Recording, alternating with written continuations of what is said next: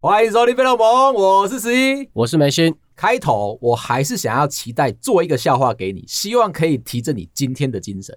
上次我们有提到嘛，你的身体状况目前都稍微还在回复当中。哎，我跟你讲，来祝福你身体健康的人啊，极度踊跃。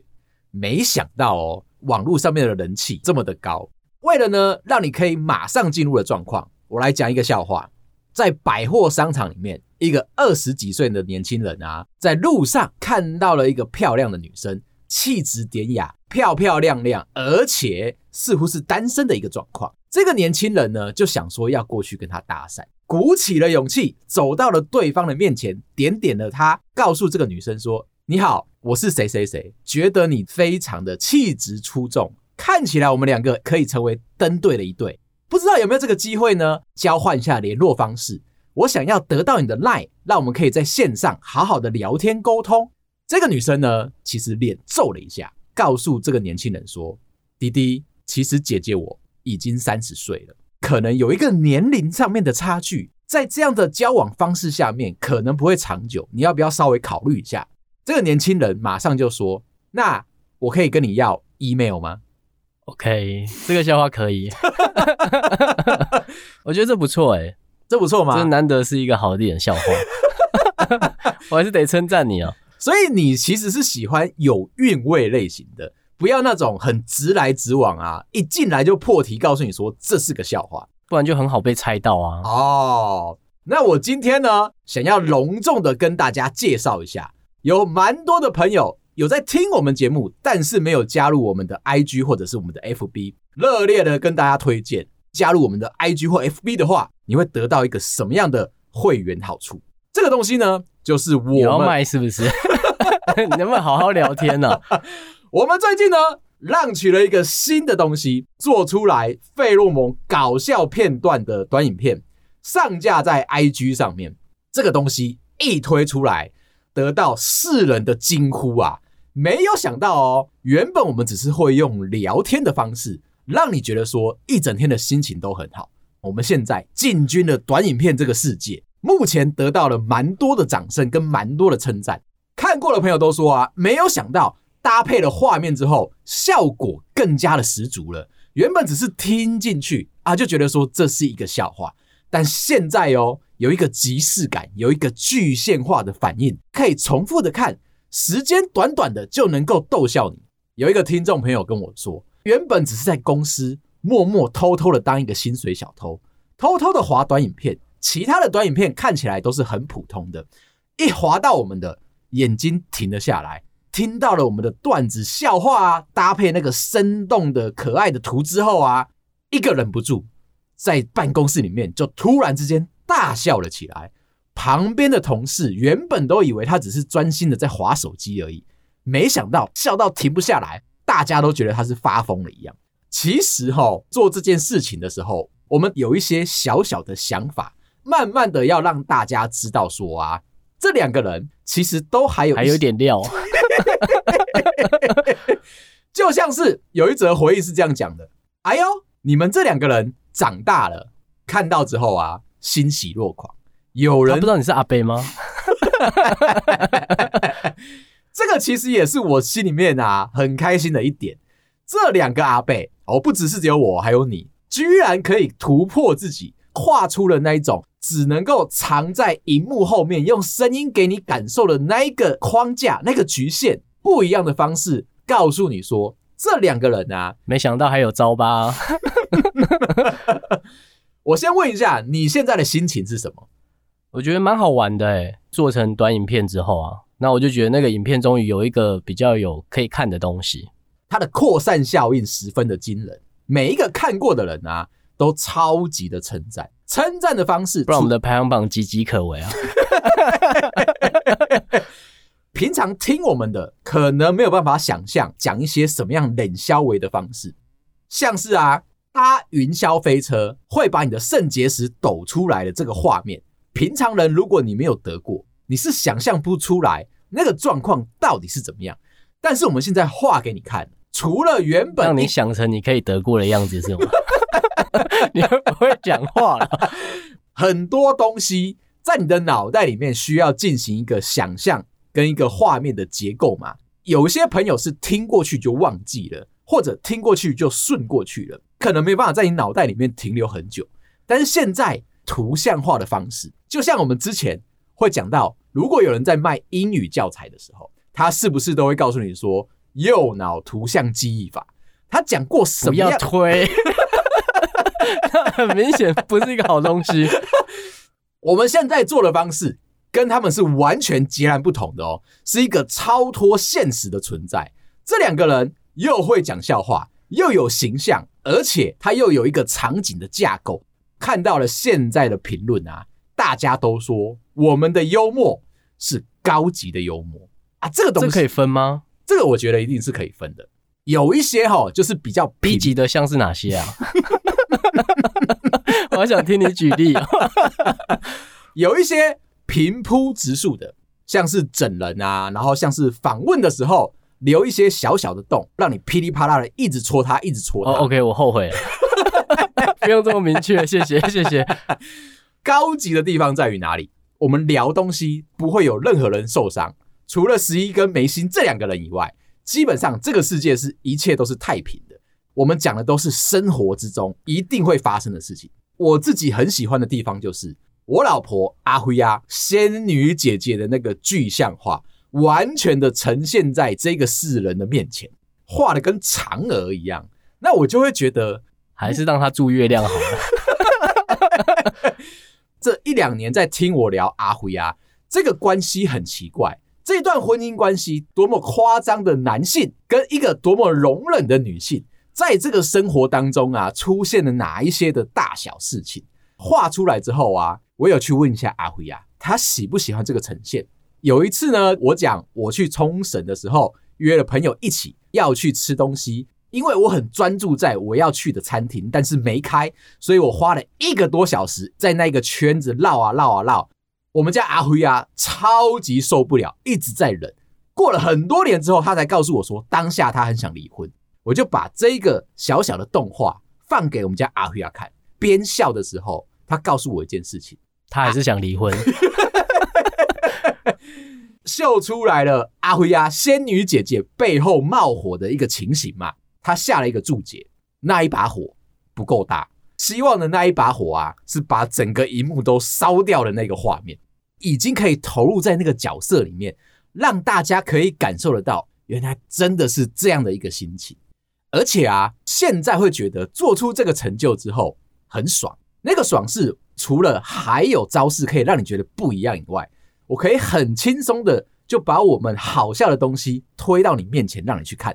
对，之前要给朋友的时候好难推哦。他就有一种你一定要听过我们两个人讲话，毕竟一个是语速很快嘛，一个是一直在哈哈哈哈哈哈哈，那个状态有一点，你要贬低我们节目啊？你会不会聊天呢？我是在推荐，你知道吗？昨天有为什么会冒冷汗呢？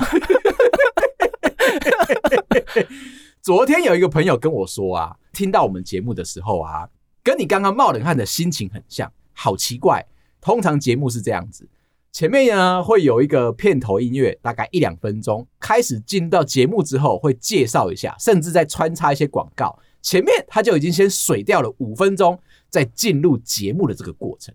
但我们节目不是哦，一进来噼里啪啦的开始一直讲，然后就哈哈哈哈哈哈哈。第一次听到的时候，觉得这两个人好奇怪，节奏这么的快速，就把这个节目先放在一边，隔了一个礼拜之后再听一次。完了，电波就中了，那个感受跟一个礼拜前哦完全不一样。我猜可能是因为之前他心情还好，第二个礼拜啊他心情不好了，还是因为他听过别的节目啊？当然，每个人心里面都会有一个小小的比较值，一定是你比较喜欢他，或者是你比较不喜欢他。听完我们之后哦，整个就屌啊，感觉是完全不一样的。他的不快乐被我们的那个气息，被我们聊天的那个感受啊，默默的给渲染开来了。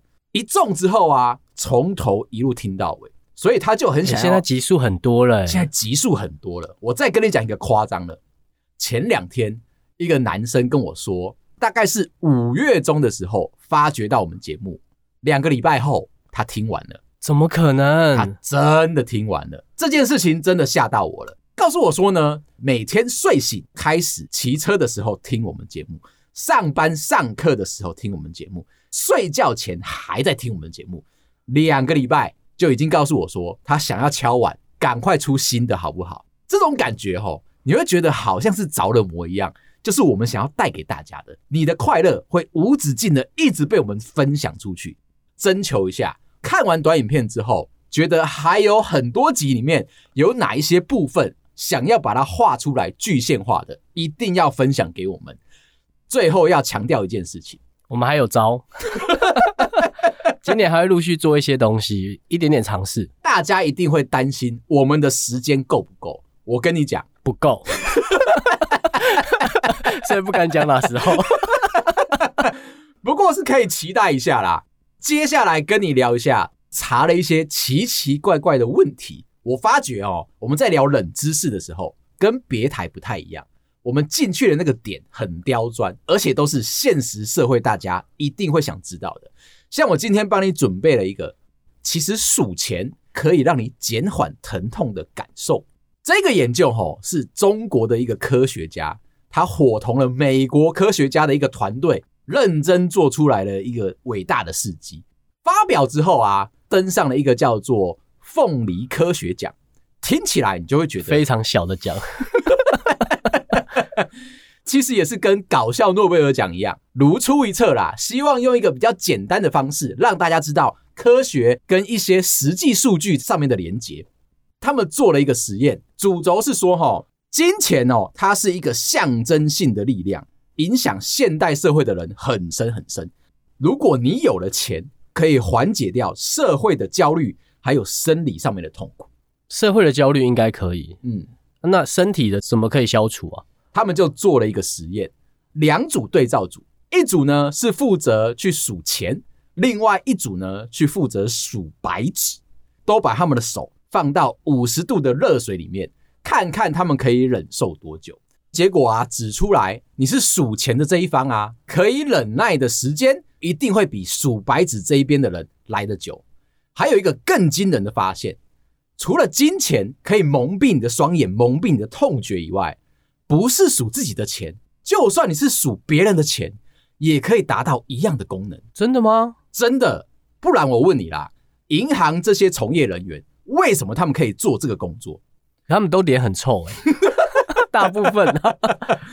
我问过在银行工作的朋友，他们说啊，人生其实有一点点厌世。我们进去保险库里面的那些东西、那些钱，然后数字零都很多很多，但是他们看着那个都是别人的，心里面会有一些小小的不舒服。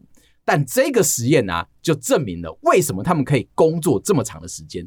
毕竟，当你今天加入了金融业，你可能会工作十几二十年，不太会离开那个行业。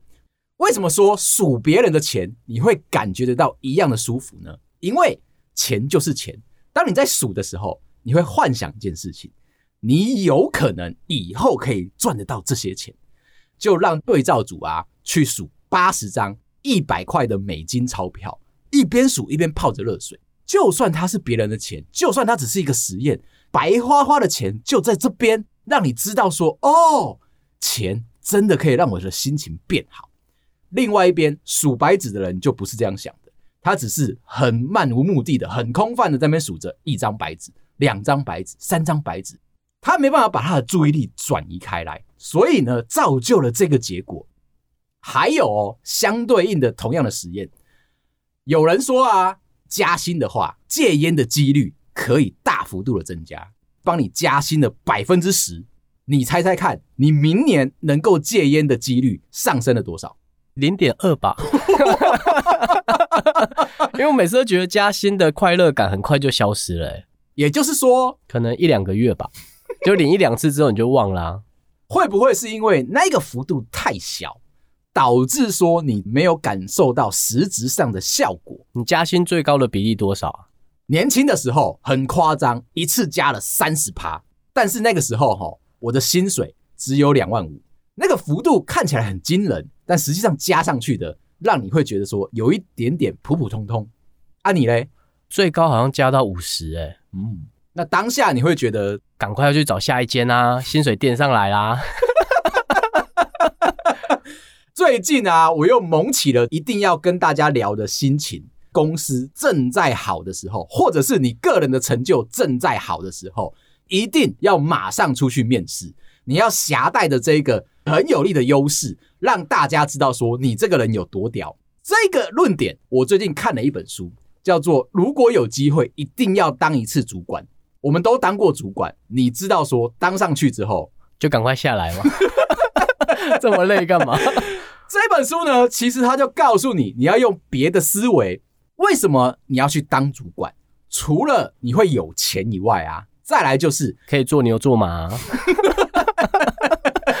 长工是不是？对啊，他想要表达的是说，到了那个位置之后。才有那个眼界，看到当初的想法是什么，提倡的观点大部分都是商业书上面会讲的，就是你要有老板思维。什么是老板思维？就是老板的狗。你讲的没错。他说呢，当你想要成为主管，或者是你羡慕别人是主管的话，你要把心态换过去。老板的思维就是用老板的角度在看待你现在做的事情，把公司。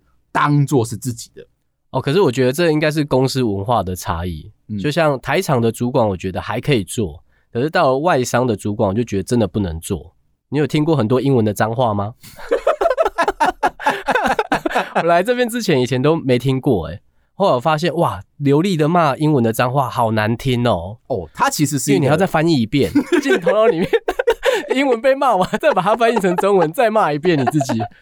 哦，影响到一件事情。你以前看的电影，吼，讲述脏话，它其实是优化过的。就你觉得他在骂很脏很脏的东西，字幕上看出来的是一个比较温柔的方式。但那个话直直灌到你耳朵里面去的时候，你就直白的把它翻译出来，底下又叫不动，好痛苦哦。我觉得外商的主管真的不好做，夹在那个中间嘛。对啊，底下又很聪明，他又有一堆理由跟你讲说他不能做，嗯，那上面又说非得要做。中间的主管该怎么办？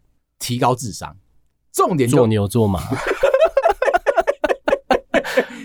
这本书其实就跟你提到这件事情：老板有一个很想要执行的东西下来的时候，你要有一个八二法则。你知道老板很想做，不要臭着一张脸，顺着对方，他想做，跟他一起去做，你就可以感受得到老板思维。老板不一定是聪明的，他有可能是駑钝的。他因为想要改变现况，承担的风险实在太高了，旧有的业务有可能现阶段让他赔钱，他就想要去做一个新的，当然赔更多的钱。底下的人可能已经看到无法推动，你一定会说，干嘛这样子做？做这件事情不一定会有好处，不一定会有效果啊！动点脑会死吗？在你心里面是这样子吗？身为一个做牛做马的主管，就不能够这样想。你要思考的方向是，老板说的是对的，马上转换这个心情，变成为非作歹吗？去做那一个新的，旧的东西怎么办？你要用一个很漂亮的话术，告诉底下的人说啊，自己斟酌，新的东西是一个很大的挑战，一定可以让你得到不一样的体验，说不定可以让你得到不一样的金钱，甚至是升官的效果。旧的东西，你就是一直 maintain 下去，对你的人生开始为非作歹喽。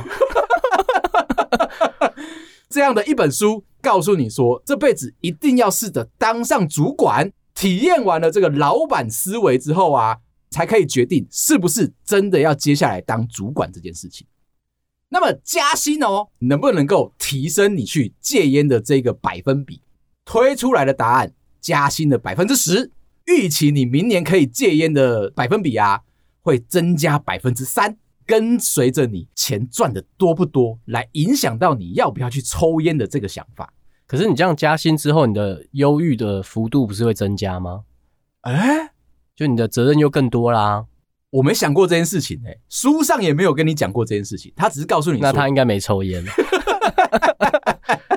另外一个惊人的发现，告诉你说哦，是你的另外一半加薪。并不会影响到你要不要戒烟的心情，这个我就觉得有一点冲突啦。就算今天是你的另外一半加薪啊，应该要可以影响到你的心情。我们都希望人生可以过得越来越好嘛，我就可以花他的钱多一点点啊，这样子有什么不好？你会接受老婆的薪水比较高吗？百分之百支持的。人生吼，真需要太努力是吗？你应该可以吧？我完全可以啊，完全可以。我就觉得反正钱是一起的吧。我想的状况再更简单，毕竟我的世界是大同的，那是幻想的是吗？我想的再更简单一点，我觉得性别是平等的，谁有能力可以去赚钱，一定要支持他，好好的做他喜欢做的事。如果你老婆赚的是你三倍，然后他说你就待在家里，反正你赚那个五加鸡也没用啊，这样你可以吗？这边呢、啊，我就联想到先前有一部很红的剧，叫做《人选之人》，他在里面吼就用政治的角度讲述人生的事件。有一个文宣部的主任呢，很喜欢他的工作，他老婆是一个插画家，属于在家的 SOHO 族，接案子的这样子。这个主任其实对自己的工作很执着，很喜欢，常常花了很多的时间在工作上面，跟老婆的一些讨论，其实是有一点贬低老婆的。有一天真的不爽了，老婆就带着小孩离家出走，主任才默默的意识得到，他的工作似乎不是这么的重要，家庭才是最重要的。有一天晚上促膝长谈，老婆告诉他啊，虽然你的工作很重要，当初也是因为喜欢你工作的样子，所以才跟你在一起。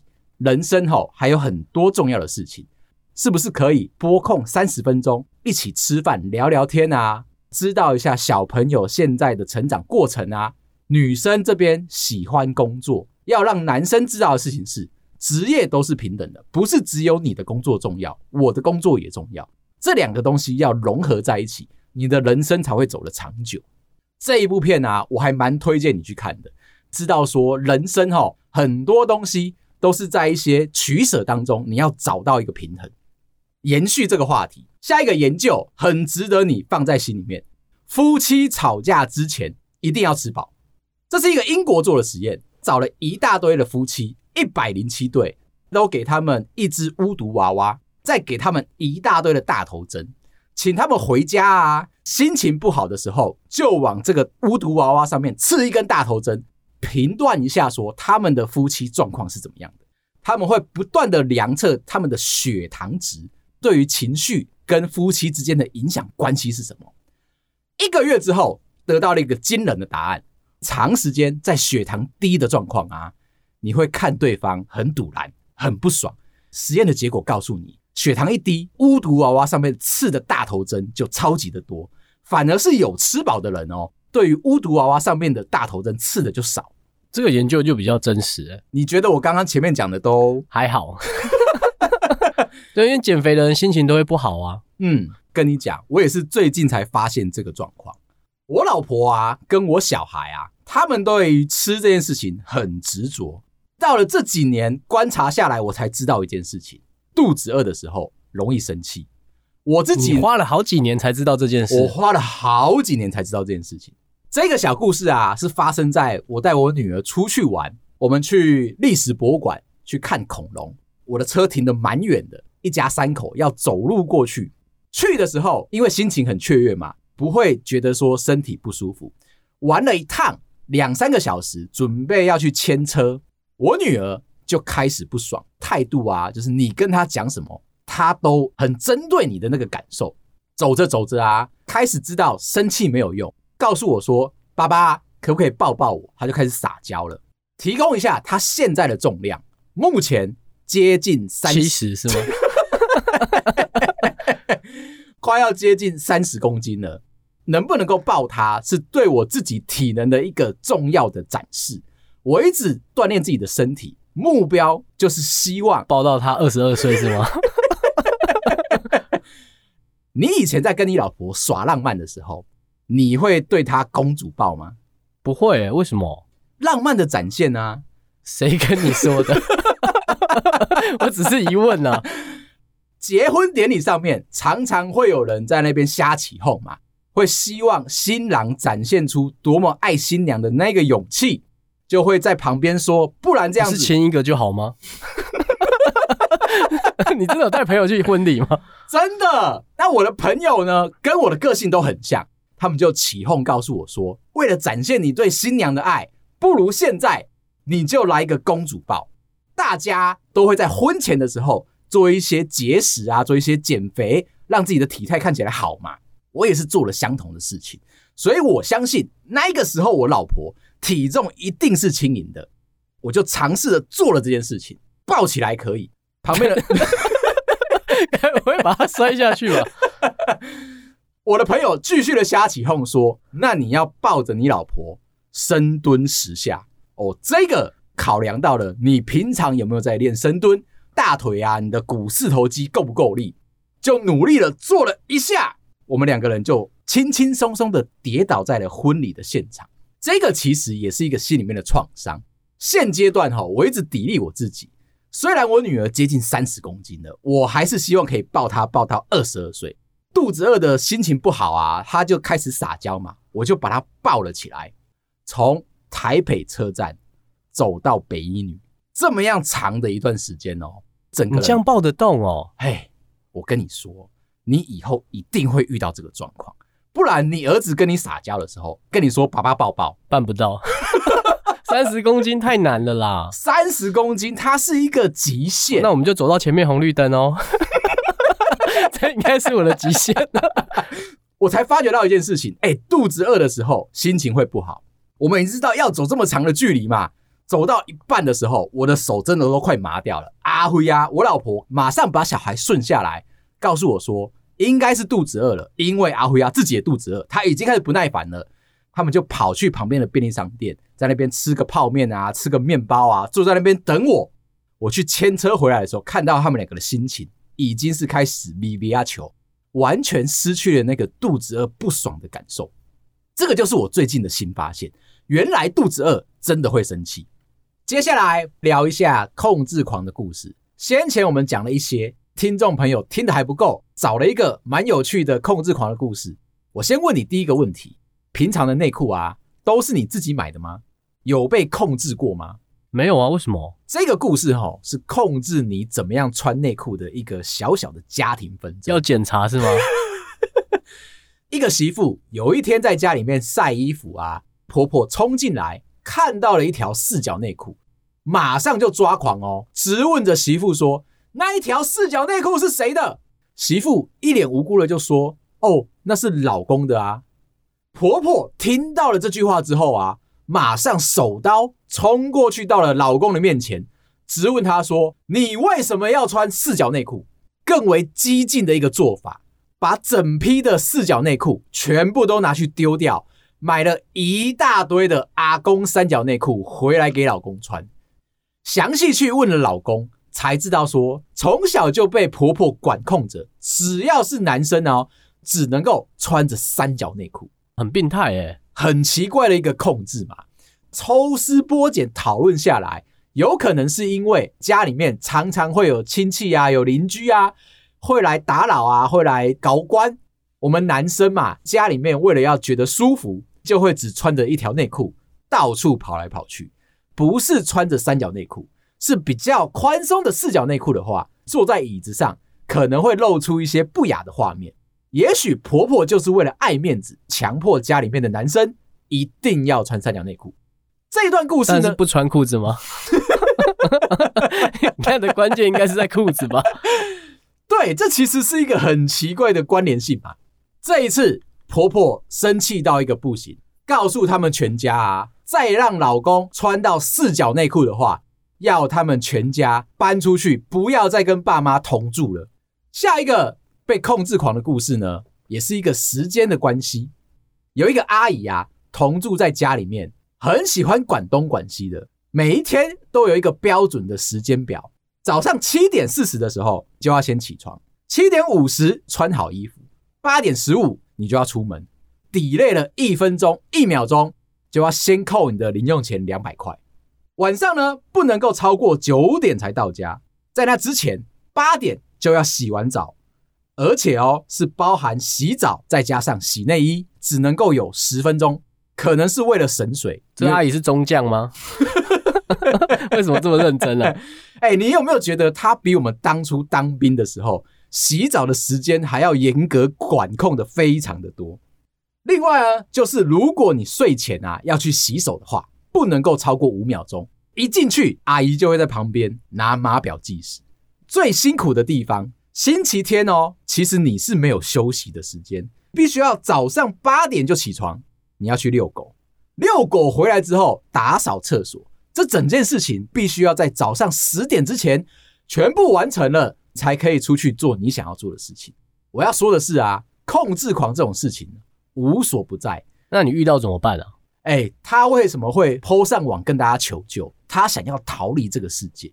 如果是我遇到的话，我一定跟他翻脸。他其实还有一些很严格的控制，像是你上厕所只能够用两张卫生纸。超过了，你就要扣钱，给他扣两百块。我前两天他会去翻吗？我只是疑惑吗，就是那种感觉，好像很多事情都有很多的规定。就比如说啦，你上班的时候，以前有一些比较严谨的公司会跟你说，上班迟到十分钟以内，一天就要扣你一百块。你就会考虑啊，我今天有一千块，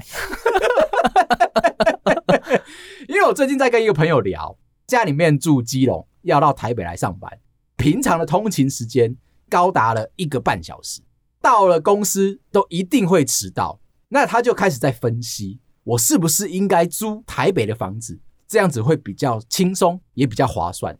我就跟他说，没有没有没有，你想想看，一个小时的迟到只会被扣两百块，那你一个月是不是只会被扣四千块？但是你今天租在台北市，一个月要花一万六的房租钱。那你这样子看起来都不划算，能不能正向一点？哎，那今天就先聊到这啊！记得来看我们的短影片，感谢大家，拜拜，拜喽。